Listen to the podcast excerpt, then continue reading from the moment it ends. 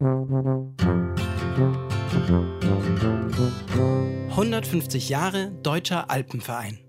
Ich grüße euch, liebe Bergsportfans. Hier kommt Folge 3 von unserem Bergpodcast 150 des Deutschen Alpenvereins. Dieses Mal dreht sich alles ums Klettern. Genauer gesagt geht es um einen ganz besonderen Mann, nämlich Urs Stöcker. Der Schweizer ist einer von drei Trainern des deutschen Kletternationalteams.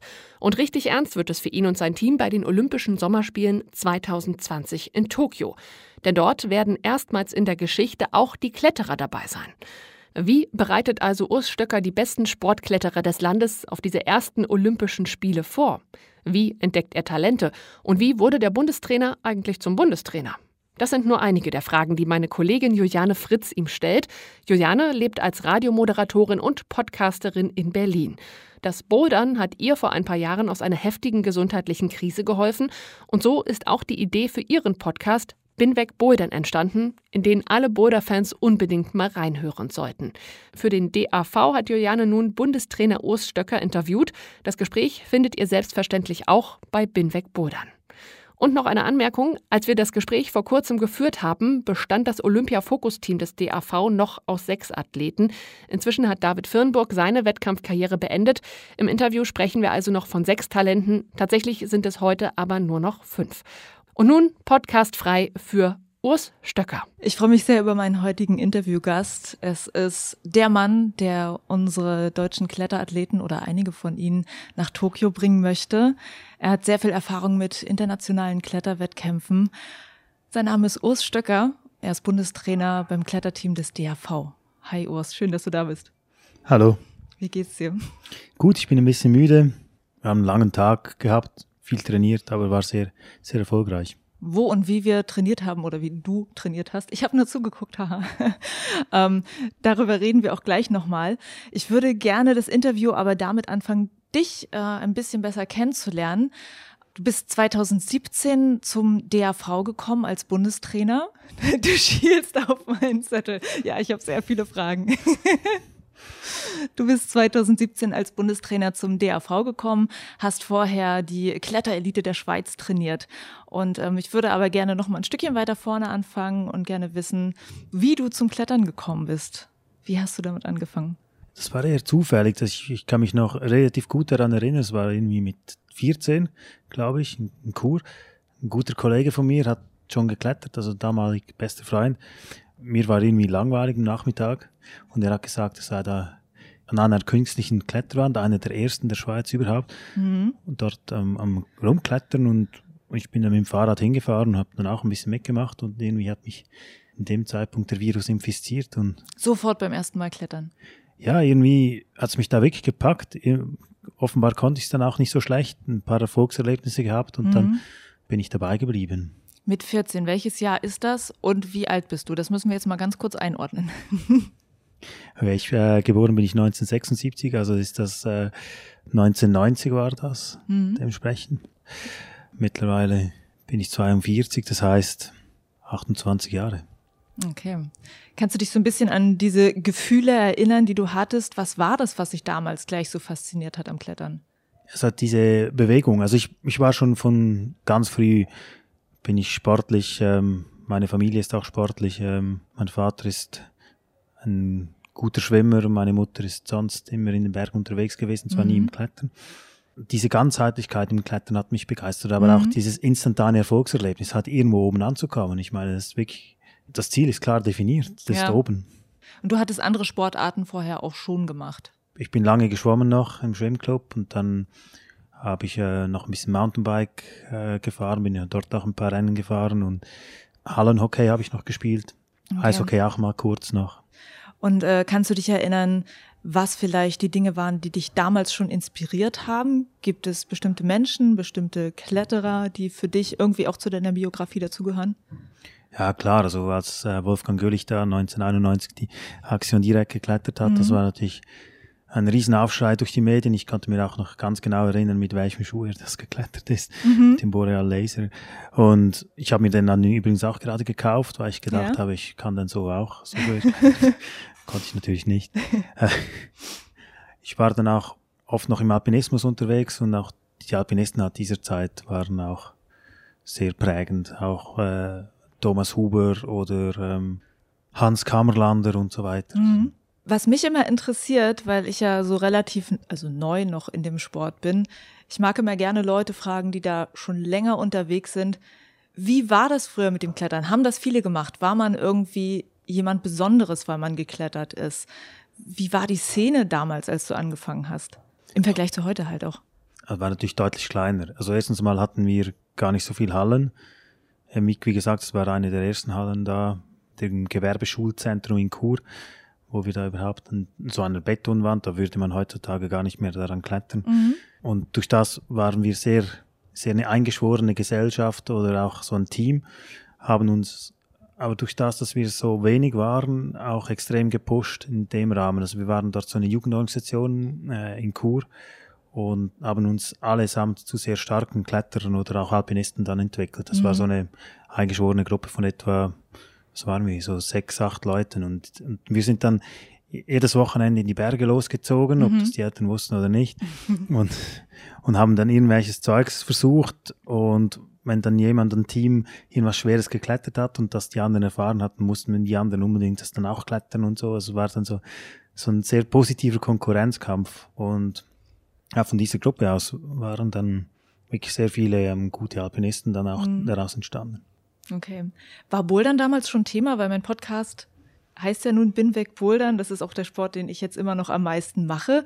Wann hast du damit irgendwie Kontakt gehabt zum ersten Mal mit dem Bouldern? Das wird wahrscheinlich erst in den Mitte 90er Jahren gewesen sein, Ende 90er Jahre, ja. Ich glaube, das erste Mal, als ich mit Boden in Kontakt war, äh, war, als wir mit zum Zustieg in Cresciano, obendran gibt's ja so Kletterfelsen, und dann sind wir dort bei diesen Bodenblöcken stehen geblieben und haben auch ein bisschen rumgebodert, weil wir ein bisschen auch gehört haben, dass, dass dort die Locals irgendwelche Blöcke besteigen.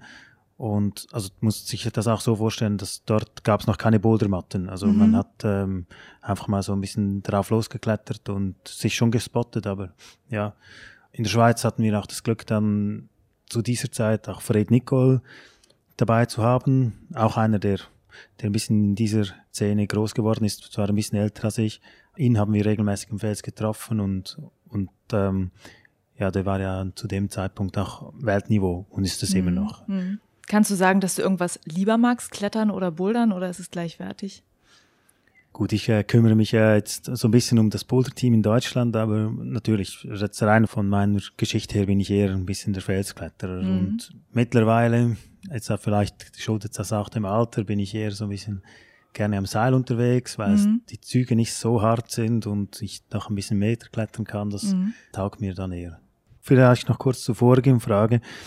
Was ich auch noch interessant fand, nachdem, dass ich da in Cresciano war und da ein bisschen rumgeboten bin, hat mich dann auch mal ein, ein Kollege mitgenommen ins Magic Wood, als das ganz neu war. Also das war irgendwie, dort gab es noch keine Führer, da waren etwa fünf oder sechs Blöcke geputzt und ich war da wirklich von Anfang an dabei sozusagen, aber ich bin dann nach 15 Jahren dann wieder mal ins Magic Wood gefahren und mhm und war erstaunt, wie entwickelt das dieses Gebiet ist und mittlerweile mhm. zählt es ja zu den besten Bodengebieten. Also irgendwie habe ich diese Entwicklung von Anfang an mitbekommen, ja. aber nicht ganz mitgemacht. So. Ja, aber spannend. Und ich meine, oder hast du solche Gebiete wie Fontainebleau dann auch anfangs mal besuchen können und heute besuchen können? Hast du da auch Vergleiche? Nein, Fontainebleau bin ich wirklich ähm, erst sehr spät dazugekommen. Mhm. Also auch vor allem mit Kaderausflügen jetzt, ähm, weil ich finde, dass Fontainebleau hervorragende Bedingungen bietet, auch mhm. mal mit Kids, also rauszugehen ja. mit Gruppen und man findet überall Sachen. Und was fandest du denn so spannend an der Entwicklung in Magic Wood? Wir waren uns gar nicht bewusst der Bedeutung von Magic Wood. Also respektive für, für uns war das so wie, es waren ein paar Blöcke im Wald. Es war cool, es war mystisch.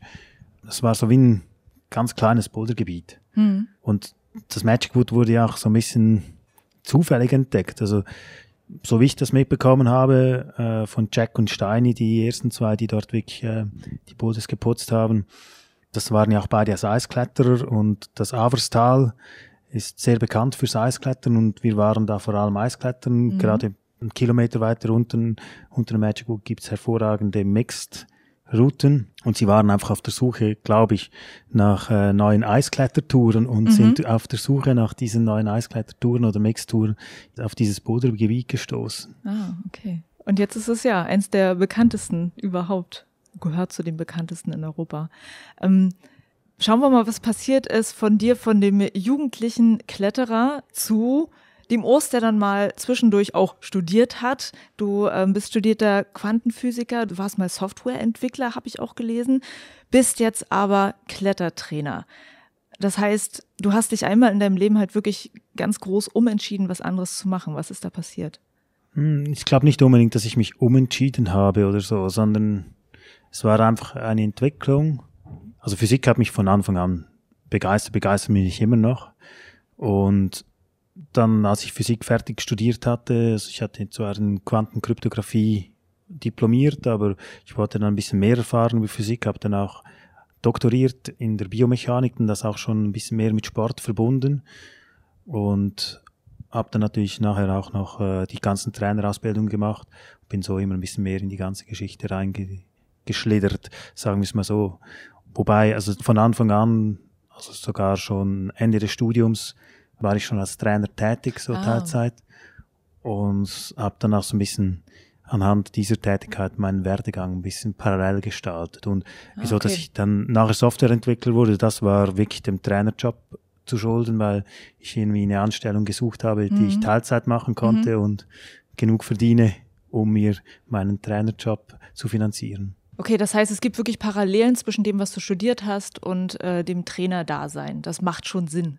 Absolut, ja. Also war wirklich so halt diese Leidenschaft, ähm, die ich mit dem Klettersport verbinde, dann nachher auch im Trainerjob abgebildet und diese Leidenschaft im Trainerjob natürlich auch noch weitergetragen habe und dann halt mhm. dementsprechend mein Leben auch darauf ausgerichtet. Und als dann nachher vor gut sechs Jahren die Entscheidung da stand, ähm, weiter Softwareentwickler zu sein und nur Teilzeittrainer oder Vollzeittrainer, habe ich mich dann auch dazu entschieden, Vollzeittrainer zu sein, weil mhm ich äh, von meinen Athleten auch immer voll das Commitment verlangt habe für den Sport mhm. und ich ähm, das finde, also okay, ich muss das auch von mir verlangen und es hat sich gelohnt.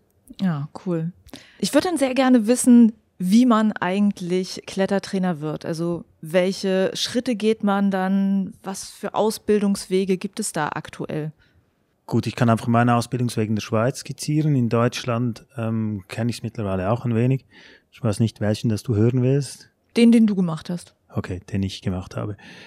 Ich war zuerst ein bisschen Routenbauer, um, um auch so neben dem Studium noch ein bisschen Geld zu verdienen. Mhm. Ich war schon während dem Studium auch so ein Ausbildungsleiter in der Uni, also habe dort Kletterkurse gegeben und wurde dann nachher angefragt, ob ich gerne in Landestrainer werden möchte, weil sie gerade jemanden gesucht haben. Und bei uns in der Schweiz ist es so, wenn man eine gewisse Position als Trainer hat, sprich Landestrainer oder Bundestrainer, muss man auch dann die Ausbildungswege halt nachholen. Mhm. Und als Landestrainer musst du Berufstrainer werden, also das heißt, du musst zuerst Trainer CBA machen, was ich dann auch alles gemacht habe, relativ zügig und dann auch die Berufstrainerausbildung bei, bei Swiss Olympic in Macklingen, der Sporthochschule Macklingen mhm. gemacht habe. Das ist so eine berufsbegleitende Ausbildung, die geht zwei Jahre im Abschluss mit einer äh, Diplomarbeit. Und dann wurde ich dann nachher als Nationaltrainer berufen in die Schweiz und musste dann oder durfte die, die höchste Trainerausbildung dann noch äh, in Macklingen machen, die Diplom-Trainerausbildung, die drei Jahre lang geht oh. mhm. und relativ intensiv ist und dann auch mit einem Praktikum und mit einer Diplomarbeit abschließt. Also sprich, dass die in Deutschland gibt's auch nach dem Trainer auch noch die Diplom-Trainerausbildung in der Sporthochschule Köln, oder mhm. Trainerakademie Köln, Entschuldigung. Und ja, das ist vergleichbar mit diesem, mhm. dieser Ausbildung. Insgesamt, wie lange braucht man dann, wie viele Jahre, um das alles abzuschreiten, was du gemacht hast? Also wenn man es extrem schnell macht, wahrscheinlich acht Jahre. Das ist schon ziemlich viel. Hast du das alles mal angefangen, schon mit dem Ziel im Kopf, dass du halt wirklich die Kletterelite trainieren möchtest? Gut, ich bin ein sehr ehrgeiziger Mensch und es war für mich natürlich schon irgendwann mal klar, okay, ähm, es, es gefällt mir einerseits ja, stecke ich sehr viel Herzblut rein und andererseits bin ich auch nicht so unerfolgreich, also will ich auch ganz nach oben kommen. Mhm. Einerseits als Trainer, aber andererseits will ich natürlich auch, dass, dass meine Athleten ganz nach oben kommen und dass ich die auch bis ganz nach oben begleiten darf. Was ist dir das Wichtige in deiner Arbeit? Also was sind so die Momente, für die du das machst? Die Momente, für die ich das mache, sind einerseits Trainings, die einfach wirklich cool sind, was, was einfach läuft, wo so dieses, dieses Blitzen in den Augen der Athleten da ist, die Begeisterung, einerseits auch von mir, wo ich einfach nach Hause gehe und finde, boah, das war jetzt ein richtig geiler Tag. Mhm. Das ist das Wichtigste für mich fast. Und für das, was ich lebe, sind auch die Momente äh, in den Wettkämpfen, wo einfach alles aufgeht und wo man dann da sitzt und denkt, boah, der ganze Plan, die ganze Energie, die wir jetzt über die Jahre investiert haben, ist jetzt einfach aufgegangen und es hat funktioniert. Sie haben ihre beste Leistung abrufen können oder im besten Fall sogar eine WM-Medaille mit nach Hause gebracht. Mhm. Hast du da Lieblingsmomente, konkrete? Ja klar, also jetzt, ähm, also jetzt mit dem deutschen Team war natürlich die Europameisterschaft äh, 2017 in, in München ein unglaubliches Erlebnis, wo wir insgesamt vier Medaillen in einem Tag holen konnten. Wir haben den Tag extrem gut geplant. Äh, wir hatten auch vor der Vorbereitung sehr gute Lehrgänge. Das war übrigens erst nach etwa vier Monaten für die deutsche Nationalmannschaft. Das Abschlussgespräch nahe mit, mit der National vor der ganzen Nationalmannschaft war dann so, hm, okay, ihr wisst schon, dass ihr mir das Leben relativ schwer gemacht habt mit dem, weil äh, vier Monate nachdem ich hier angefangen habe, haut ihr so einen raus, das zu toppen wird extrem schwer. Und ja, wir haben extrem viel dafür gearbeitet, dass mhm. das 2018 auch aufgeht mit der Weltmeisterschaft. Die Zeichen standen eher schlecht durch die ganze Weltcup-Saison, die, die ein bisschen durchzogen war. Auch der Heimweltcup in München hat zwar so ein bisschen Zeichen gesetzt, aber wir konnten niemanden im Finale haben und mhm. es war auch schon so ein bisschen Raunen durch die Menge. Oh, ui, ja, vielleicht setzen wir alles in den Sand. Aber ähm, natürlich die Bronzemedaille von Alex Megos dann in Innsbruck. Also da fiel mir einerseits ein riesen Stein vom Herzen, aber andererseits auch hatte ich unglaublich Freude, dass es, dass alles so aufging und mhm. dann auch natürlich dann mit der Bronzemedaille von Jan Heuer. Das, äh, das waren unglaubliche Momente. Ja, glaube ich. Wie geht ihr ansonsten im Team mit solchen Niederlagemomenten dann auch um, wenn es halt nicht so klappt, wie ihr das euch gewünscht habt? Also wir müssen natürlich immer, meine Misserfolg gehört zu meinem Prozess, das muss man sich immer bewusst sein. Fehler machen darf man. Man sollte einfach daraus lernen und das, dass man bei Misserfolgen, finde ich, ist die Lernkurve fast am größten.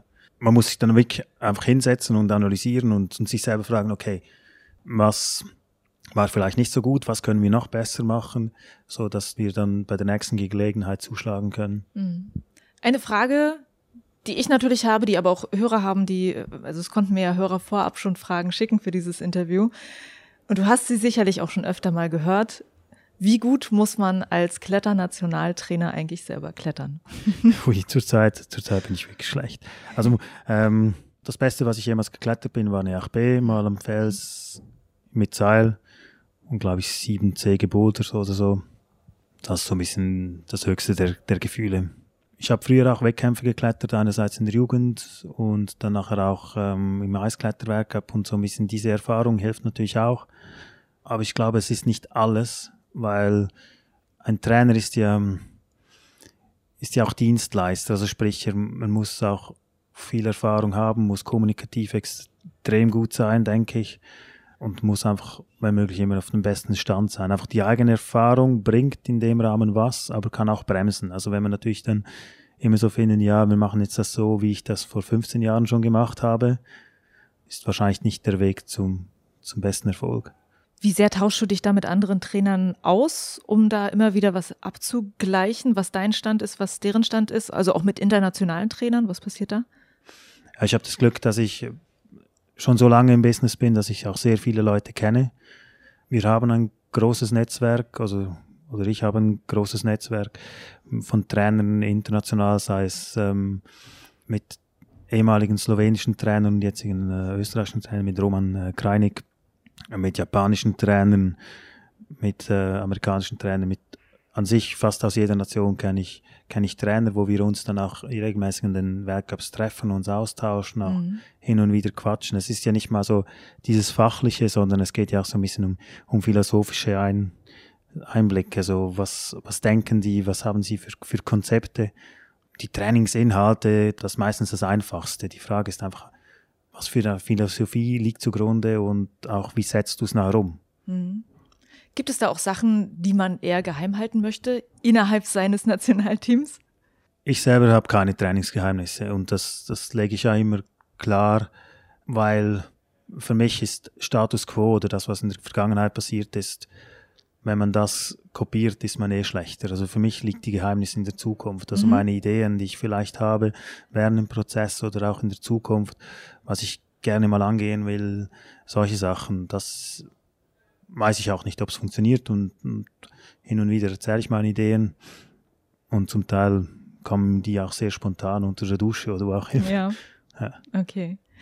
Dann kommen wir doch mal an sich dazu, was für ein Trainer du bist oder was, was deine Ideen sind. Gibt es so eine Art Grundfesten, die du hast als Trainer? Prinzipien? Gut, ich bin, ähm, bin ein Trainer, der, der eher so die harte Arbeit proklamiert und das auch von, von meinen Athleten fordert. Also ich bin jemand, der sehr intensiv trainiert mit den Athleten, sie bei jedem Training herausfordert, sei es ähm, über irgendwelche Challenges, schaffen sie es oder schaffen sie es nicht, oder auch sie körperlich, je nachdem an die Grenzen bringt. Ich finde, die wirklich allerbesten, die, die können sich auch exzellent quälen, aber haben auch so ein, so ein Gefühl, wann die Grenze erreicht ist, wenn es zu viel wird. Und als Trainer hat man auch so ein bisschen die Aufgabe, das ein bisschen zu steuern. Also sprich, so ein bisschen faulen Athleten zu helfen, den inneren Schweinehund zu überwinden und vielleicht den äh, selbstzerstörerischen Athleten so ein bisschen mhm. die Bremse anzulegen und sagen, okay, ich glaube, jetzt ist genug. Da hast du jetzt schon so ein bisschen gesagt, was noch dazugehört äh, zum Trainerdasein. Wenn man jetzt mal so stereotypisch einfach sieht, ein Trainer ist jemand, der jemand anderem Übungen an die Hand gibt, damit er besser wird in seinem Sport. Was umfasst das noch alles? Was machst du alles in deinem Trainerberuf? Gut, also für mich sind ist der Trainerberuf sind so wie zwei große Teile, die ich habe oder zwei Hüte, die ich aufhabe. Einer ist der Trainerhut und einer ist der Coachinghut. Mhm. Also als Trainer habe ich so eher die die Aufgabe hat, fachlich den Leuten ähm, beizustehen, also sprich, ihnen Trainingsprogramme zur Hand zu geben, äh, die richtigen Übungen vielleicht herauszusuchen, vielleicht die Übungen auch so zu adaptieren, dass es für sie den größtmöglichen Effekt hat. Das ist meistens der einfachste Teil. Das braucht sehr viel Fachwissen, braucht auch ein bisschen Erfahrung, was funktioniert und was funktioniert nicht. Aber ich glaube, dort, wo die Kunst im Trainerberuf ist, ist dieses Coaching. Also mhm. sprich mit, wie gehe ich mit den Athleten um, wie packe ich sie, wie motiviere ich sie, wie gehe ich insbesondere auch in, in Phasen ähm, des Misserfolgs mit ihnen um, ähm, wie federe, federe ich Frustration ab, wie kann ich wieder den, den Fokus auf die Aufgabe lenken und so weiter. Also eher so diesen psychologischen Aspekt, aber auch bin ich natürlich als Trainer, wenn ich lange mit Athleten zusammenarbeite, auch, auch Lebenscoach, mhm. indem dass ich sie berate, wie sie vielleicht ihr Leben einrichten, ähm, was sie vielleicht wo, wann studieren und so weiter, wann mhm. sie in die Ferien gehen und so weiter. Ja, solche Sachen. Mhm. Damit musst du ja auch immer wieder neu anfangen. Also du hast ja immer wieder mit neuen jungen Menschen zu tun, die in das Team reinkommen, musst dich wieder auf neue Persönlichkeiten einstellen. Wo holst du für dich die Energie daher, das zu machen? Ich finde es hochspannend, mit äh, Leute kennenzulernen, auch Athleten, die oftmals auch super spezielle Charakteren haben, sonst wären sie wahrscheinlich nie in dieser, in dieser Spitze, die auch zu akzeptieren eben und mit diesen Persönlichkeiten auch umgehen zu können. Also nicht nur umgehen, sondern sie dahin zu bringen, das genau auch auszunützen, mhm. äh, genau aus ihnen, ihren Ressourcen zu schöpfen und, und das Beste aus ihnen rauszuholen. Mhm.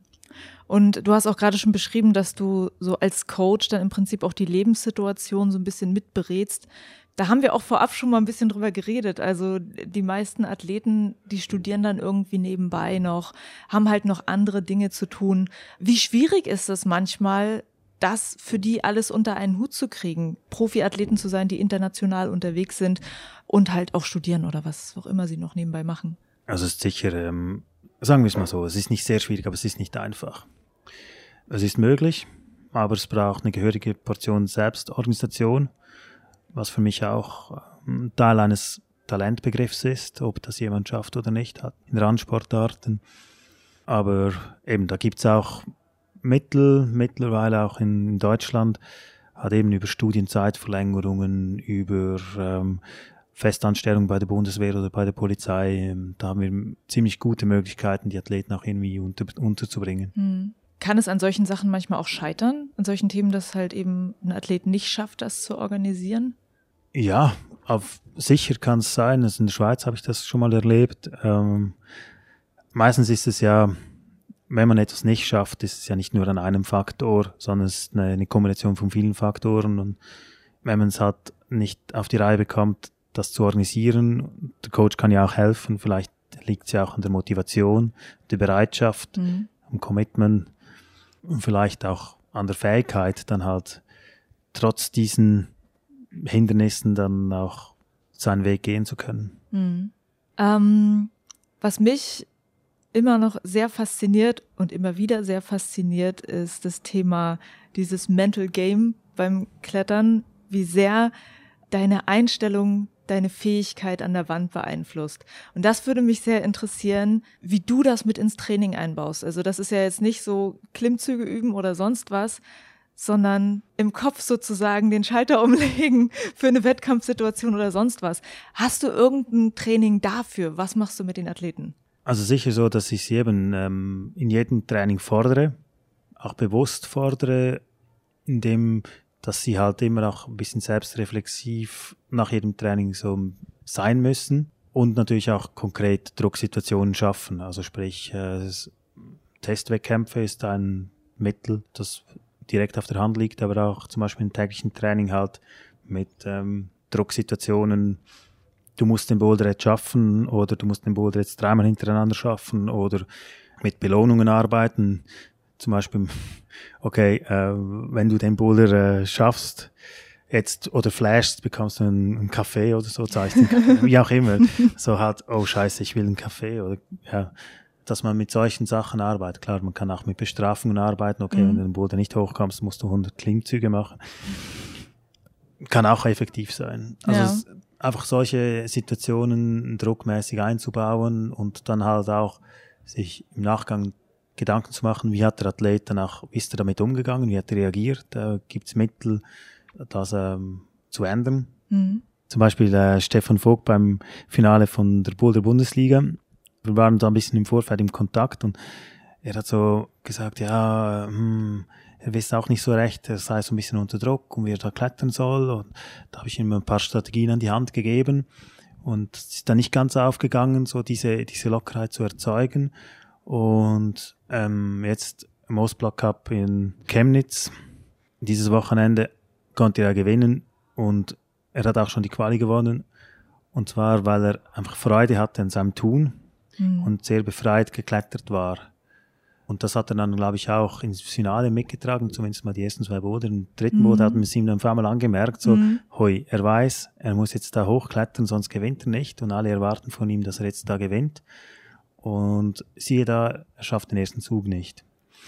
Jetzt ist natürlich schon die Frage, wie bekommt man das hin, dass man sich von dem Druck auch lösen kann, dass man, genau.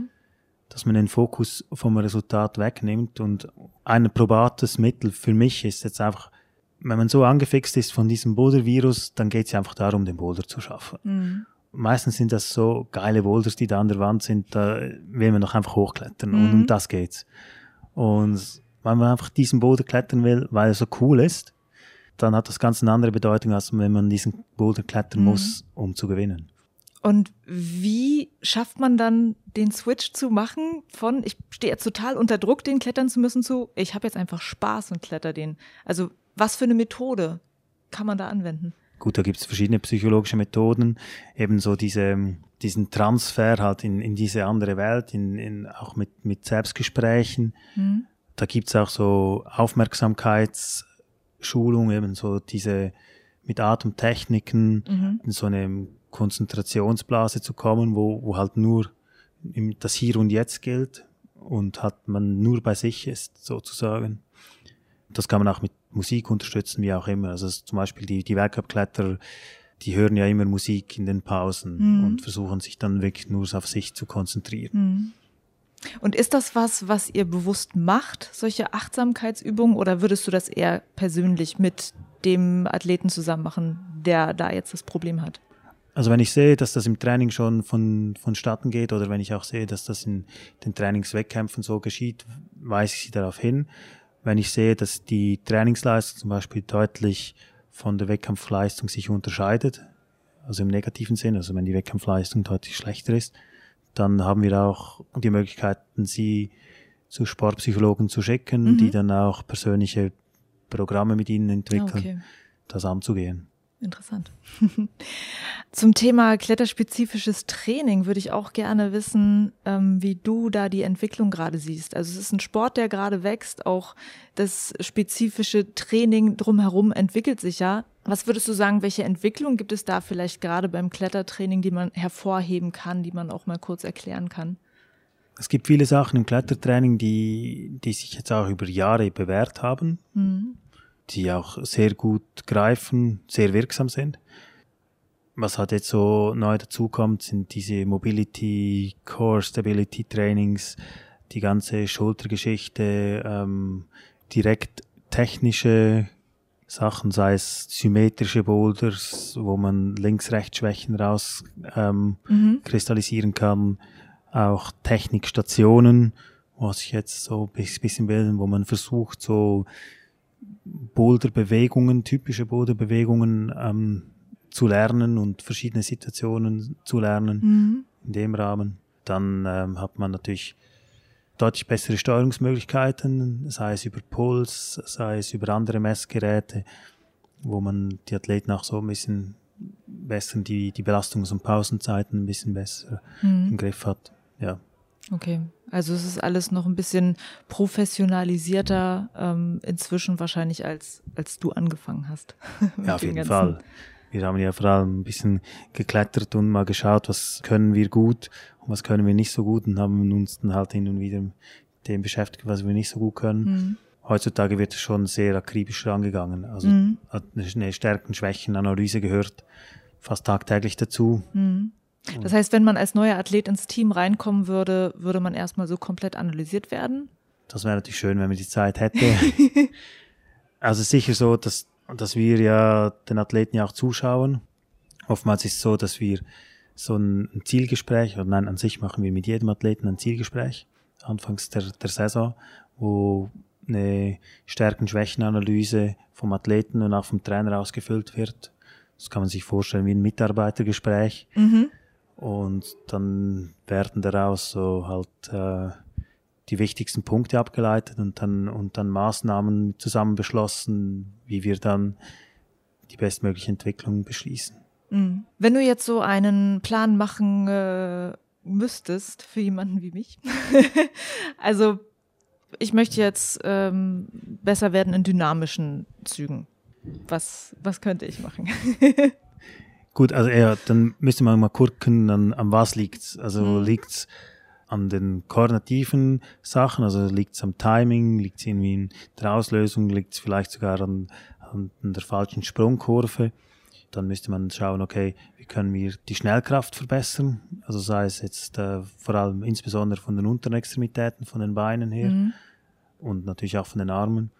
Und bei dynamischen Sachen extrem Übung macht der Meister. Also viel Dinos machen. Also oftmals mache ich mit Athleten, die, die Dinos-Schwächen haben. Die erste halbe Stunde im Training nach dem Aufwärmen halt nur Dinos. Mhm. Und zwar irgendwo durch die Halle hüpfen und mhm. schräg, gerade, von kleinen Griffen an großen Griffen, von großen Griffen an kleinen Griffen mhm. und so weiter. Und eben auch gekoppelt natürlich mit Sprungtraining. Ja, ich meine, dass es, dass es besser werden vom Machen kommt, ist mir natürlich auch klar. Mhm. Aber ich bin, was die dynamischen Züge angeht, echt auch einfach total ängstlich. Muss ich auch dazu sagen. Dann geht es natürlich auch, halt, diese Angst abzubauen, mit Lernstufen vom Einfachen zum Schweren zu gehen, mhm. über Erfolgserlebnisse das zu erarbeiten, weil es bringt in dem Moment niemandem was, dann einfach die Athleten zu überfordern. Ja. Die Boulderin oder der Boulderer. ähm, ist der Trainerberuf eigentlich etwas, was du immer so ein bisschen mit dir trägst? Weil es gibt ja immer so etwas, das nennt man so Berufskrankheit, dass du, wenn du Arzt bist, dann überall die Krankheiten bei den Leuten siehst. Gehst du durch eine Halle und analysierst dann ständig Leute? wenn ich jemandem zuschaue, dann ist schon so, dass ich den analysiere. Ich habe mich mittlerweile auch selbst ertappt, wenn ich selber klettere und irgendwie den Fuß falsch stelle, dass ich mich über mich selbst aufrege Ja. und solche Sachen. Klar, ich gehe als Trainer ins Bett und wache als Trainer auf. Für mich gibt's nichts anderes als das im Moment. Mhm. Aber ich lebe sehr gut damit. Ja, das glaube ich. Ich meine, jetzt, als wir hier in Berlin jetzt gerade trainiert haben, da hast du ja auch dann bei anderen Leuten auch manchmal so ein bisschen mitgeguckt, so. Also jetzt außerhalb von Stefan. das war, war schon zu merken, definitiv. Ähm, ein äh, Hörer wollte noch wissen, ob du aktuell alpine Expeditionen vermisst und was du bei deinen Expeditionen gelernt hast, was du als Trainer anwenden kannst. Ja, das ist eine, das ist eine sehr interessante Frage. Doch, ich, ich vermisse die Berge, ich vermisse die Expeditionen. Bei den Expeditionen auf zwei Monate sich wirklich auf ein Ziel fokussieren zu können äh, und wirklich hart daran zu arbeiten und halt auch ähm, zwar extrem leistungsfähig zu sein, aber was ich am meisten auch vermisse, ist diese unglaubliche Ruhe in den Bergen. So diese Stille, wenn man nur noch den Wind hört, diese klirrende Kälte und so, das ist schon, schon was, wo ich jetzt vielleicht hoffentlich auch hin und wieder mal machen kann. Vielleicht nicht auf, nicht auf Expeditionen, sondern einfach sonst im Alpinismus, wenn ich mal wieder Zeit habe. Was ich daraus mitnehme aus den Expeditionen, ist, sich unglaublich akribisch für ein Projekt vorzubereiten, mhm. Vor Ort aber auch flexibel zu sein und immer daran zu glauben, bis zum, zum Schluss und dafür zu kämpfen. Um überhaupt auf den Gipfel, auf einen schweren Gipfel zu kommen, ähm, muss extrem viel zusammenpassen, aber insbesondere muss es, ist es auch eine riesen Kopfsache. Und es ist nicht vorbei, wenn man zu oberst ist, sondern erst, wenn man wieder unten ist. Mhm. Gibt es das eigentlich, dass du mit dem Nationalteam mal rausgehst und draußen trainierst? Ich kann mich zumindest nicht erinnern, es gesehen zu haben. Wir haben Felsfahrten hin und wieder mhm. mit dem Kader, ähm, aber es ist meistens so nach der Saison, wo wir das näher so ein, ein Team-Event, mhm. wo wir dann ein bisschen einfach zusammen am Fels sind. Okay findet also doch noch ein bisschen statt. Eine Frage, die ich äh, gerne meinen Gästen stelle, ist, äh, kannst du mir drei Dinge nennen, die dich zu einem besseren Kletterer gemacht haben? Also du persönlich als Kletterer aus Stöcker. Drei Sachen, die mich besser gemacht haben. Gute Ernährung. Aha. Konsequentes Training an der, äh, an der Definierwand und gutes taktisches Vorgehen draußen. Also sprich, dass ich keine Energie verschwende im Rahmen von doofen Versuchen, sondern dass ich mir, wenn ich Sachen mache, dass ich, dass ich einen Plan habe von dem, was ich mache. Mhm. Also auch einfach vorher immer die Sachen genauestens analysieren, bevor du reingehst. Das, was man bei einem Wettkampf am besten auch machen sollte. Genau, oder zumindest mal eben halt auch aus Fe Fehlern lernen. Man hat, es ist ja nicht schlimm, wenn es nicht klappt, aber äh, ist einfach doof, wenn es dann zweimal oder dreimal nicht klappt mhm. und man immer den gleichen Fehler macht. Mhm. Das Thema Ernährung würde mich auch interessieren. Was, auf was achtest du bei deiner Ernährung? Also primär muss einfach die Basisernährung stimmen. Also dass es gesund ist, dass es ausgewogen ist, dass man insbesondere auch direkt nach dem Training gut isst, dass man sofort auch regenerieren kann. Halt wenig Zucker, wenig Alkohol und am besten gar keinen. Das hilft schon massiv viel. Ja, kann ich verstehen. Ich äh, bin da auch im Moment sehr extrem, was das angeht. Mit kein Zucker, kein Alkohol. Ähm, Kommen wir jetzt mal wirklich direkt auf das deutsche Team zu sprechen und natürlich auch noch auf Olympia 2020. 2017 bist du zum Team dazugekommen. Ein Ziel war ja damals schon natürlich Olympia gewesen, als du zum deutschen Team gekommen bist. Und inzwischen haben wir 2019 und man kann sagen, nächstes Jahr ist es soweit. Was macht dieser Gedanke gerade mit dir? Ja, es motiviert. Ähm, es hat schon von Anfang an motiviert. Je näher das kommt, umso mehr motiviert Natürlich macht es auch ein bisschen Bammel. Frag mich immer hin und wieder so, schaffen wir es? Weil 2020 ist sicher ein Termin, aber jetzt 2019 müssen wir uns zuerst mal für, für die ganze Geschichte qualifizieren. Mhm.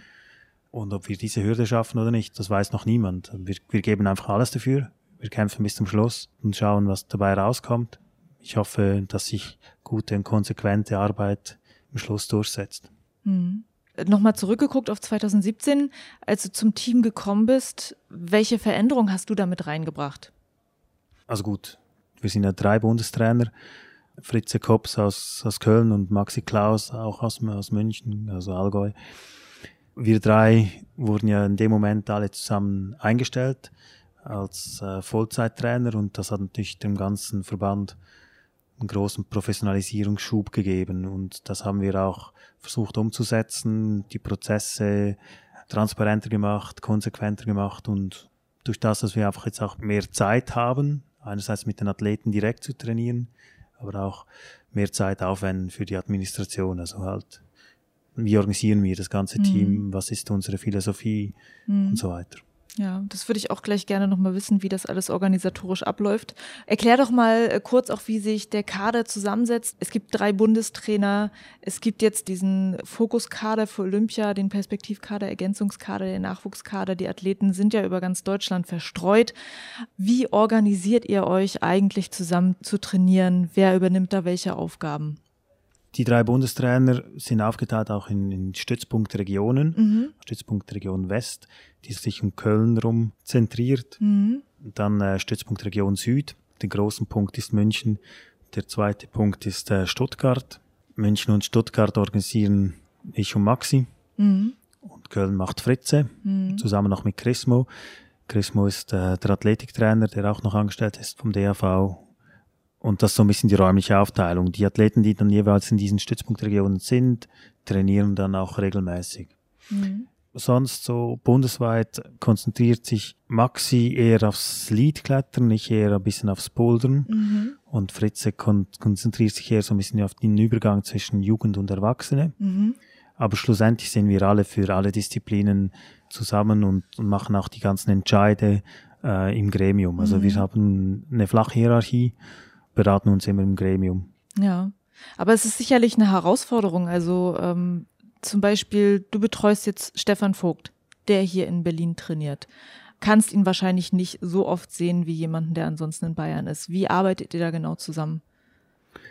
Ja, also wir ähm, telefonieren des Öfteren, vielleicht alle zwei Wochen mal oder schreiben uns, dass ich ein bisschen sehe, wie er trainiert. Ähm, um vielleicht auch so ein bisschen lenkend einzugreifen. Wir haben auch zusammen so ein bisschen den, den Trainingsplan besprochen jetzt für die Vorbereitung der Saison. Jetzt im Januar, Februar und März sind je ein Lehrgang mhm. noch fürs Bouldern, wo die Athleten kommen, also ganz Deutschland, also ein äh, Trainingswochenende, wo wir die Athleten auch nochmals sehen, wo wir vielleicht je nachdem auch nochmals eingreifen können und den Stellen Rädchen drehen. Mhm. Und so, so läuft das. Also das die Betreuung auf die Ferne ist sicher nicht optimal, aber zumindest mal können wir die Athleten so ein bisschen planerisch, inhaltlich, vielleicht in einem großmaschigen Coaching unterstützen. Mhm. Und wie unterschiedlich ist das Training innerhalb einer Disziplin der, bei den verschiedenen Athleten? Wie die Leadkletterer individualisiert trainieren mhm. zum Beispiel. Mhm. Die Frage ist halt, ob die Athleten wirklich sehr oft alleine trainieren oder ob sie wirklich sehr oft in Gruppen trainieren. Mhm. Und da, daran muss man auch so ein bisschen die Planung festmachen. Also wenn wir jetzt in München in der Kerngruppe fünfmal die Woche zusammen trainieren, dann ähm, ist es natürlich so, dass die Kerninhalte die, dieselben sind. Die haben auch oft dieselben Ziele dann. Da haben noch zwei oder drei individuelle Trainings in der Woche die dann ein bisschen individueller abgestimmt sind mhm. oder auch während den fünf mhm. Trainings haben sie eine halbe Stunde oder eine Stunde Zeit, um ihre individuellen Trainings noch abzuarbeiten. So ist die Aufteilung zwischen Gruppen- oder Teamtrainings, wo wir halt wirklich die Inhalte synchronisieren und dann die Individualität halt so ein bisschen dazunehmen. Mhm. Verglichen mit so einem normalen Job von jemandem, der ähm, morgens um 10 an einen bestimmten Ort geht und 18 Uhr da wieder seine Sachen packt, wie sieht dein Alltag aus in deinem Job? Kann man sagen, dass du eine Art regelmäßigen Alltag hast oder ist es immer wieder anders? Ist es auch immer wieder wo anders? Durch den Winter durch bin ich, äh, ist es sehr regelmäßig, mhm. ist auch sehr angenehm. Montag ist oftmals mein freier Tag, sagen wir es mal so. Dann Dienstagmorgen geht's los, 7.30 Uhr haben wir Frühtraining bis, mhm. äh, bis 10 Uhr. Dann gehe ich meistens ins Büro, mache noch ein bisschen Arbeit, dann am Nachmittag um, um vier geht das Training wieder weiter, vier bis acht. Um acht Uhr äh, ist dann Trainingsschluss und mhm. äh, Mittwoch ist äh, morgens meistens ein paar Sitzungen und dann Nachmittag auch nochmals Training von zwei bis sechs und am Donnerstag nochmals Frühtraining 7.30 Uhr bis 10 Uhr und abends nochmals vier bis acht. Also, und dann Samstag, Sonntag sind es öfteren entweder sind Lehrgänge oder ich fahre mal kurz nach Berlin, um mit Stefan zu trainieren. Ja. Hm. Und jetzt mit in Hinblick auf Olympia, gibt es da einen von euch, der sich besonders darauf fokussiert von den Trainern? Wir machen das grundsätzlich zusammen, ja. Also ähm, auch das Olympia-Fokus-Team betreuen so mhm. alle. Äh, und zum Olympia-Fokus-Team, ähm, das habt ihr jetzt gerade veröffentlicht, das ist Jan Hoyer, Alex Migos, David Firnburg, Yannick Floi, Alma und Hanna Moll sind. Und äh, vielleicht kannst du noch mal kurz was zu dieser Gruppe sagen. Wie ist da die Auswahl vonstatten gegangen? Wie geht es jetzt weiter mit den sechs Athleten? Was passiert mit denen? Ja, also die Auswahl haben wir so im, im Trainergremium gemacht, so anhand der Potenzialanalyse. Wir haben unabhängig voneinander so ein bisschen jeden Athleten bewertet, auch im Hinblick jetzt auf Olympia und uns nachher zusammen beraten und sind dann nachher auf dieses Sechser-Team gekommen. Natürlich ist das Verbandsziel, ist zwei Herren nach Olympia zu bringen und eine Frau. Ähm, und dadurch haben wir das Team auch mal zwei gemacht. Also haben mhm. wir vier Herren und zwei Damen mitgenommen, um unsere Chancen sozusagen wie zu vergrößern. Das Team ist kein offizielles Kader, sondern ist einfach ein, ein Fördergefäß vom Deutschen Artenverein für diese Athleten, weil wir sehen die olympische Kombination nicht als Kombinationswertung, mhm. sondern als vierte Disziplin, die mhm. man auch wirklich sehr spezifisch trainieren muss. Mhm. Mit diesem Olympia-Fokus-Team wollen wir genau das angehen, nämlich dass wir diese Disziplin zusammen trainieren. Und äh, wie trainieren diese sechs Leute jetzt? Also die haben jetzt nochmal ein extra Pensum obendrauf zu dem, was eh trainiert wird? Genau, also die haben ähm, noch zusätzliche Fördermaßnahmen, also zusätzliche Trainingslager, wöchentliche, wo wir uns genau diesem Thema Olympic Combined mhm. annehmen, wo wir auch die Disziplinen mischen, die Abfolge, da geht es auch um Regeneration zwischen mhm. den Runden und so weiter. Wie realistisch schätzt du jetzt selber ein, dass äh, ein Teil dieser Athleten dann wirklich nach Tokio kommen kann? Ja, also ich hoffe weiterhin und wir geben alles, dass die zwei Herren und diese, mhm. diese Dame da reinkommt. Mhm. Also ich nehme auch zwei Damen. Also ja. ist kein, das ist kein Thema. Sehr aber gern. und das ist aber jetzt kein fixes Team, oder? Also es kann jetzt noch ähm, kurz bevor die Qualifikation dann für Olympia ist, kann sich da noch irgendwas tun, irgendwas drehen, dass doch noch jemand anderes mit da reinkommt ins Fokusteam? Ja, das Fokusteam ist ein offenes Team. Also das heißt, es ist wirklich so, eine, so ein Fördergefäß. Wenn wir sehen, dass sich jemand jetzt im Prozess von den anderen extrem aufdrängt, dann ist er extrem willkommen mhm. und wird auch gefördert in dem Rahmen. Und im Gegenzug, wenn sich jetzt einer von diesen sechs das abzeichnet, dass er gar keine Chance mehr hat, äh, diese Olympia-Quali zu bestehen, dann kann auch sein, dass er aus dem Team fliegt. Mhm. Okay. Das Olympia-Format an sich, das wurde ja auch sehr viel diskutiert. Wie empfindest du das Format inzwischen, auch nachdem der DAV das jetzt mit dem Combined-Wettkampf letztes Jahr einmal durchgetestet hat? Ich finde das, das, äh, das Format sehr interessant, auch eine Herausforderung. Mhm. Es braucht jetzt ziemlich viel Hirn auch oder so ein bisschen Cleverness, wie gehen wir das an, weil es ist absolutes Neuland. Mhm. Also das macht es für mich auch, auch sehr interessant wie trainieren wir auf sowas? Wie stellen wir uns diesen Herausforderungen mit unseren Fähigkeiten, die wir haben? Mhm. Und vielleicht können wir uns durch das sogar einen Wettbewerbsvorteil irgendwie generieren. Aus was den Vorteil generieren? Sachen sehr clever anzugehen und, und die gut zu analysieren. Und was macht ihr da im Moment? Was ist da eure größte Herausforderung aktuell? Eben, also sicher mal in, im Trainingsprozess das Zeugs richtig zu steuern, also dass wir in allen Disziplinen gut sind, aber dass die Athleten ihre Hauptdisziplin nicht aus den Augen verlieren, mhm. dass sie dort immer noch Spitzenresultate erzeugen können, weil bei der Multiplikation ist es, ist es so, dass man ein Spitzenresultat braucht und ein Resultat so in der erweiterten Weltspitze hat. Und das dritte Resultat, also die dritte Disziplin, die darf auch nicht so schlecht sein, aber mhm. ja, das muss man halt so ein bisschen im Augenmerk haben. Weißt du, ob letztendlich dann in Tokio der Wettkampf genauso ablaufen wird, wie ihr das jetzt mit dem DAV einmal durchgespielt habt? Nein, es gibt jetzt schon äh, Re Regeländerungen jetzt für Olympia, dass es nicht vier Boulders sind, sondern nur drei Boulders, dass es äh, nicht mhm. sechs Finalteilnehmer sind, sondern acht Finalteilnehmer. Schon das ist eine Änderung. Mhm. Also auch das impliziert dann eine Änderung der Pausenzeiten. Mhm auch der Taktik jetzt zum Beispiel im Bouldern, weil nur mit drei Bouldern hat man natürlich deutlich weniger Chancen, noch hin was rauszureißen, mhm. zum Beispiel beim vierten Boulder. Das heißt aber auch, dass es äh, mental noch eine größere Herausforderung gibt in dem Bereich. All das muss man natürlich angehen. Ja, auf jeden Fall. was ich auch immer wieder höre äh, in der Szene, sind so die Bedenken, dass dieser Dreierwettkampf halt auch in der Form so hart ist, dass die Verletzungsgefahr natürlich größer ist, wenn du äh, innerhalb kürzester Zeit in diesen drei Disziplinen äh, dich da durchkämpfst. Was ist deine Meinung dazu? Würdest du das sagen, dass es eine größere Gefahr ist? Ich glaube nicht, dass es eine signifikant größere Gefahr der Verletzung ist ähm, gegenüber anderen Disziplinen. Muss sich halt immer bewusst sein, dass äh, dass Spitzensport und Verletzungen, dass das irgendwie fast zusammengehört, aber dass man das natürlich äh, extrem versucht zu vermeiden. Mhm. Und zwar durch intelligentes Training, durch Prophylaxe, durch gute Entscheidungen. Mhm. Aber schlussendlich kann man es nicht verhindern. Ich glaube nicht, dass dieser Dreikampf jetzt mehr Verletzungen generieren wird. Wir werden sehen. Mhm. Ähm, und der große Klotz am Bein, glaube ich, für viele Athleten ist ja das Thema Speedclimbing. Es gibt auch, glaube ich, keinen deutschen Athlet, der jetzt vorher schon wirklich groß bekannt dafür war, dass er diese Disziplin gemacht hat.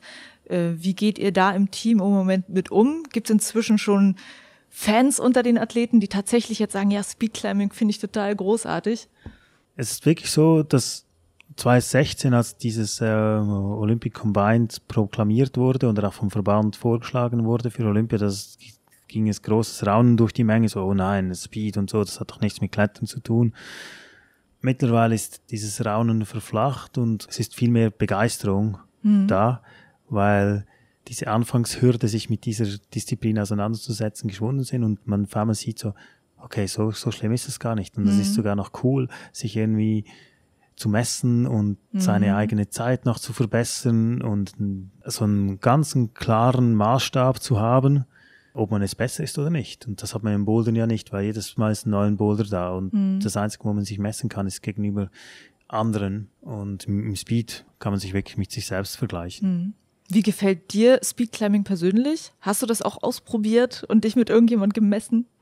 Ja, also das war in, in der Schweiz, als, als ich ähm, Erwachsenentrainer war für die ganze Nationalmannschaft, für alle drei Disziplinen.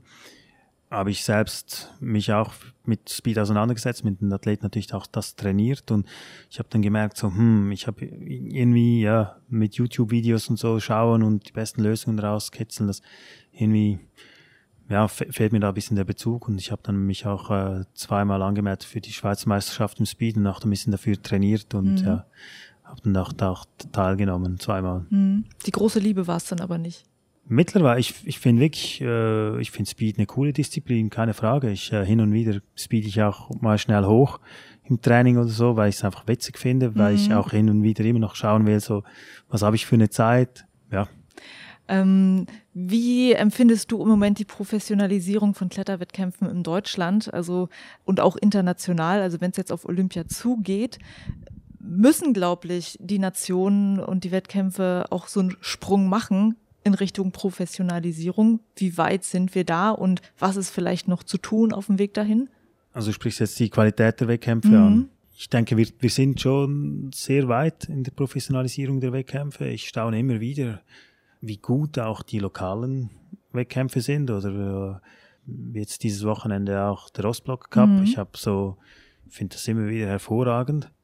Und ich glaube auch international, sicher gibt es das eine und das andere, wie man das auch verbreitet, also jetzt nicht unbedingt vor Ort, sondern halt über die Medien, den Livestream kann man sicher noch einen Ticken verbessern, über die Analyse, wie auch immer, oder die Darstellung der Resultate und so weiter.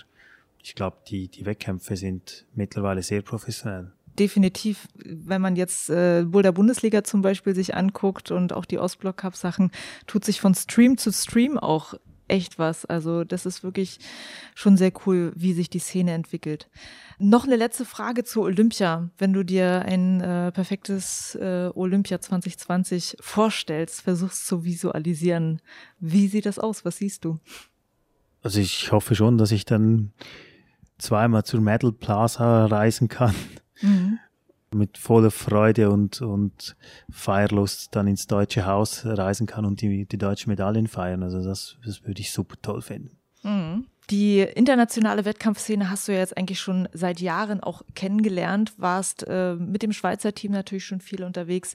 Kannst du mal so ein bisschen erzählen, was du da schon international erlebt hast, wie unterschiedlich die Wettkampfnationen sind, ob es Orte gibt, die dich besonders begeistert haben, Wettkampforganisationen, die, sich, die dich besonders begeistert haben? Ja gut, die Großereignisse, die sind natürlich das, was immer in, in den Köpfen bleibt. Also sei es die, die Weltmeisterschaft 2012 in, in Paris, sei es die Weltmeisterschaft 2016 in Paris, das waren unglaubliche Events, aber auch die Weltmeisterschaft äh, 2014 in München, wo das Olympiastadion gekocht hat. Also insbesondere jetzt 2018 die Weltmeisterschaft in, in Innsbruck, das war ein unglaubliches Event. Mhm. Also wie das auch aufgemacht war, ähm, visuell und auch vom ganzen Speaker und, und medialen drumherum. Also das war unglaublich. Das sind Momente, die definitiv in Erinnerung bleiben. Aber auch die Wettkampfstätte, die, die wir natürlich bereist haben, diejenigen, die ein bisschen weiter weg sind, bleiben mhm. einem natürlich besser in Erinnerung. Mhm. Ich war, glaube ich, wann war das? 2009, das erste Mal in China bei der Weltmeisterschaft mhm. in Xining. Und seitdem habe ich mich in dieses Land verliebt. Ja. Und ähm, ich gehe immer wieder extrem gern nach China, auch wenn das ein rotes Tuch ist für die meisten Trainer, aber ich finde, China ist ein faszinierendes Land, insbesondere so von der Entwicklung und auch von den Menschen, die dort sind. Und äh, wie sieht es in China aus an sich mit dem Klettersport? Weil da finde ich es immer so faszinierend, äh, wie viele World Cups da stattfinden, aber wie wenig Athleten dann eigentlich aus China kommen. Das ist in der Tat so dass Klettern natürlich nicht so populär ist in China. Sie haben auch ein bisschen Mühe, den Klettersport zu organisieren. Die haben natürlich noch größere Hürden wie Deutschland mit der ganzen Distanz. Mhm. Aber ich glaube, auch die Kletterszene dort wächst. Ähm, mhm. Es gibt auch immer mehr Hallen, auch nicht schlechte Hallen oder gute Hallen. Ich bin gespannt, wie die Kletter-Community sich in China entwickelt, mhm. aber auch wie sich der Leistungssport im Klettern in China entwickelt. Aber wie kommt es denn, dass dort so viele Cups ausgetragen werden? und man aber so wenig von den Athleten sieht? Das frage ich mich einfach jedes Mal. Ah, das äh, staatliche Förderung. Also es, ähm, okay. in China ist alles staatlich gesteuert, sagen mhm. wir es mal so. Und wenn der Staat sagt, ähm, wir wollen zwei Weltcups haben mhm. oder, oder wir wollen mehr Weltcups haben auf internationaler Bühne, dann organisieren die Verbände halt die Weltcups. Mhm. Und welche Orte haben dir von der Wettkampforganisation her, jetzt mal Innsbruck abgesehen, also das, äh, das hast du ja schon gesagt, haben dir besonders gut gefallen, Boulder World Cup Orte?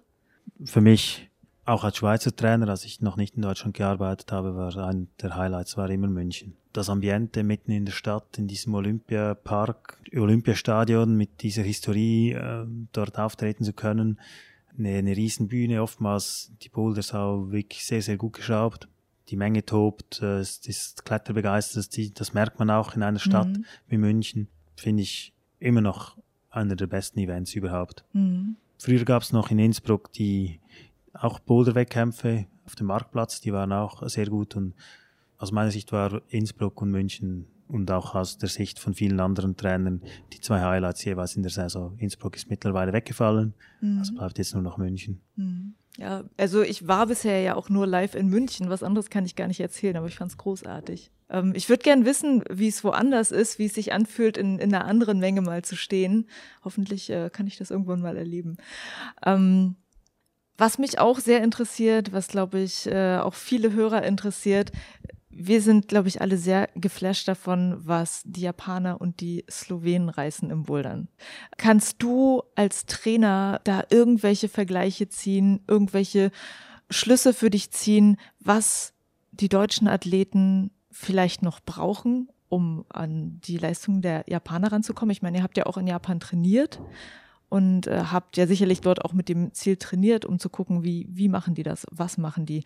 Kannst du das konkret sagen? Ja, es ist schwer, das japanische Geheimnis zu ergründen. Wahrscheinlich gleich schwer, wie die Kultur dort drüben zu begreifen. Mhm. Ich habe das Glück, oder wir haben das Glück, dass einer der Trainer von Japan ja auch ein Deutscher ist. Das ist mhm. Benny Hartmann mhm. aus Nürnberg, mit dem wir auch regelmäßig Kontakt haben, auch mit den anderen zwei äh, japanischen Trainern haben wir sehr guten Kontakt und ich bin auch in steten Diskussionen mit ihnen oder in Gesprächen, ja, wieso seid ihr so gut oder wieso sind wir nicht so gut? Interessanterweise können sie sich selbst nicht erklären. Echt?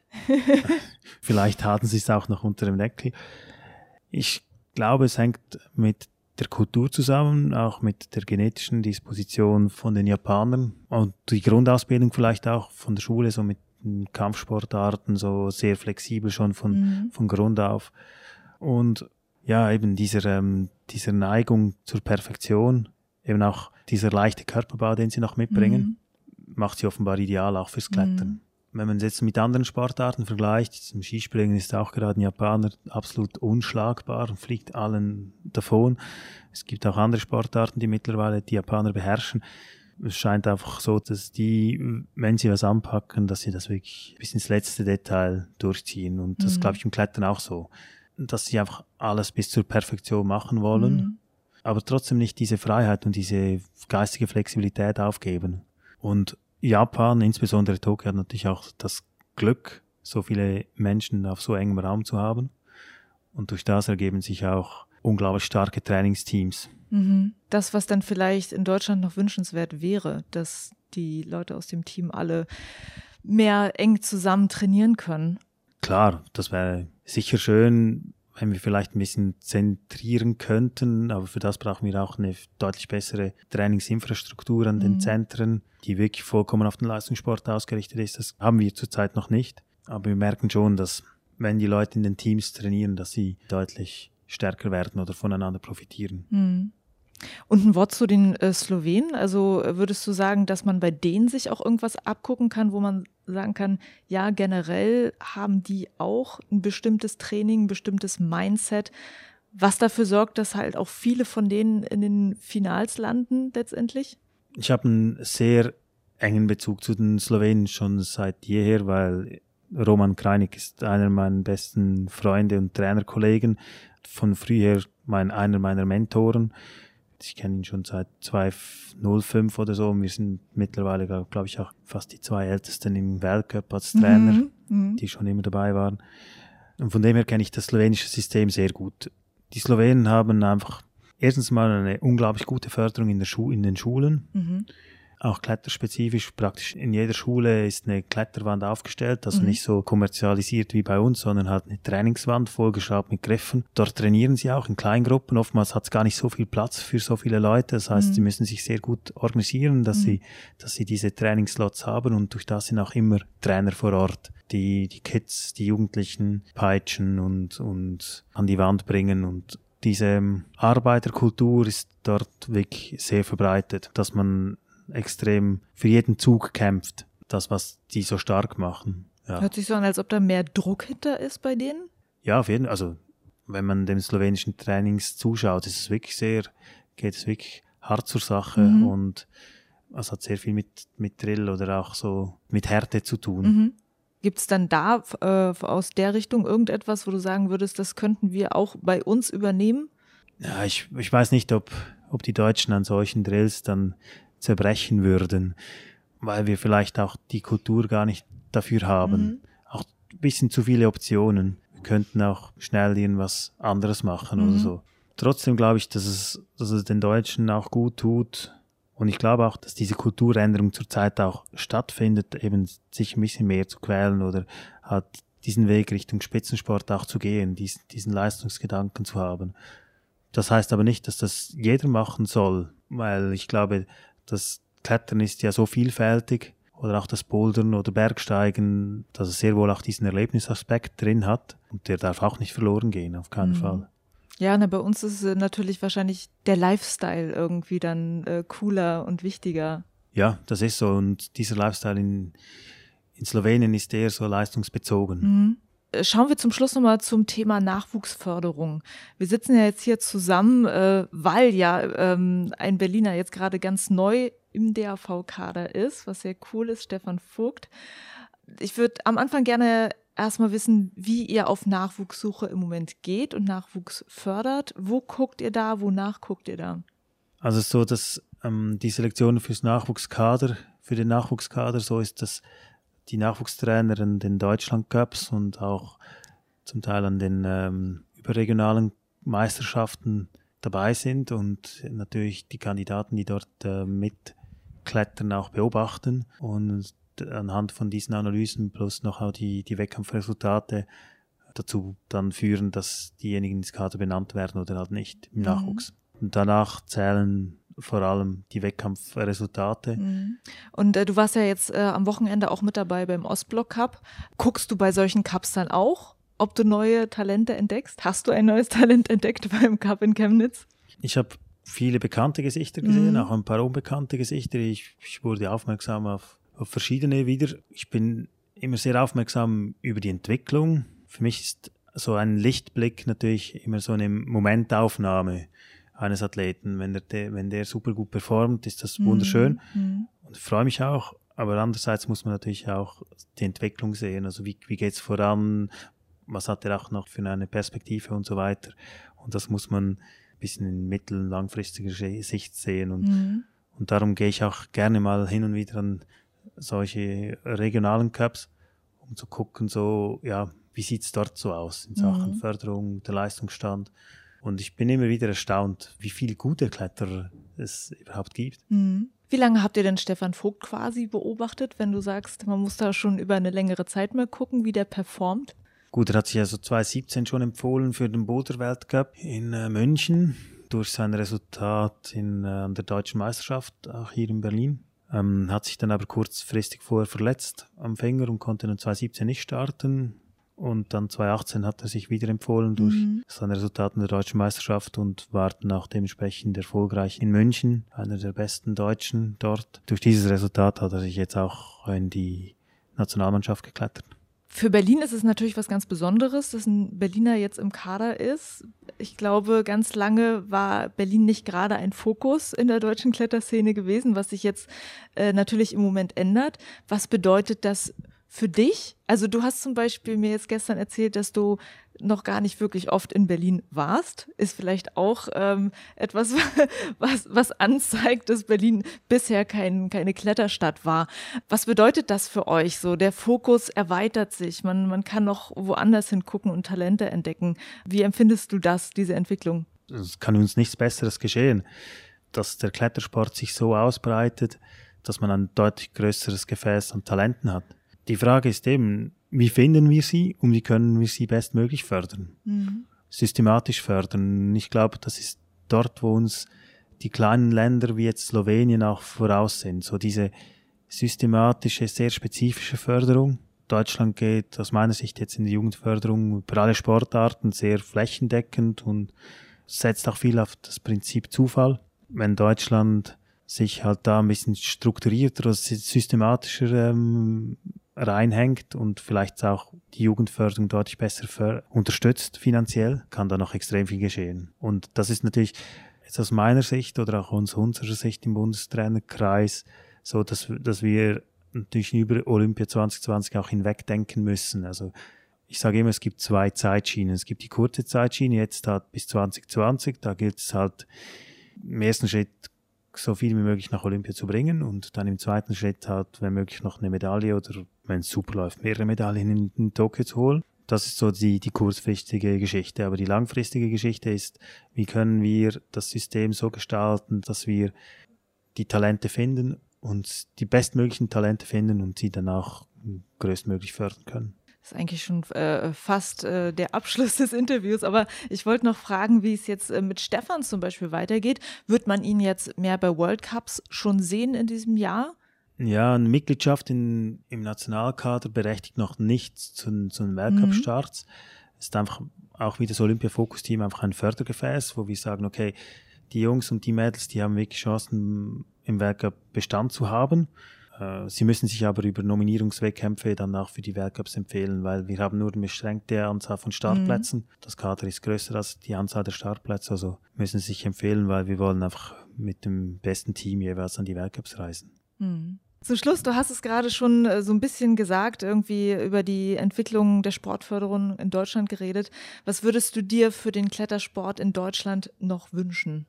Dass wir es schaffen, eine Infrastruktur an einem oder mehreren Punkten äh, hinzubekommen, die wirklich für, optimal für den Leistungssport ist. Zurzeit ist die Infrastruktur oder die Kletterhallen sind zwar gewillt, den Leistungssport auch mit einzubeziehen, aber es ist nicht nirgends so eine Halle, wo nur für den Leistungssport da ist oder wo wir, wo wir wirklich, wo hauptsächlich für den Leistungssport da ist.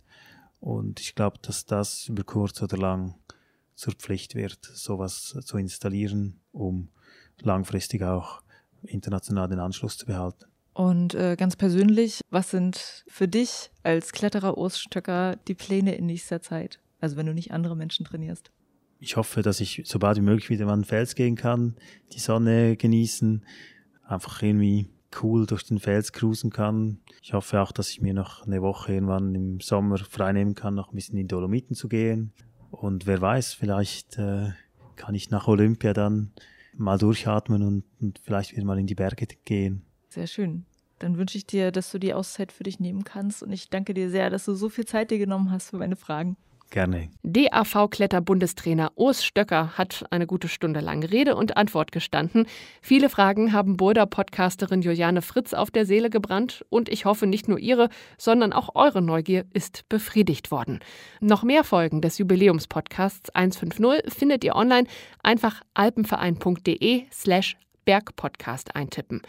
Und am 8.3., dem Weltfrauentag, melden wir uns wieder. Dann geht es um ganz besondere Frauen, die ihre Leidenschaft für die Berge intensiv gelebt haben. Ihr dürft gespannt sein. Ich sag auf Wiederhören. 150 Jahre Deutscher Alpenverein.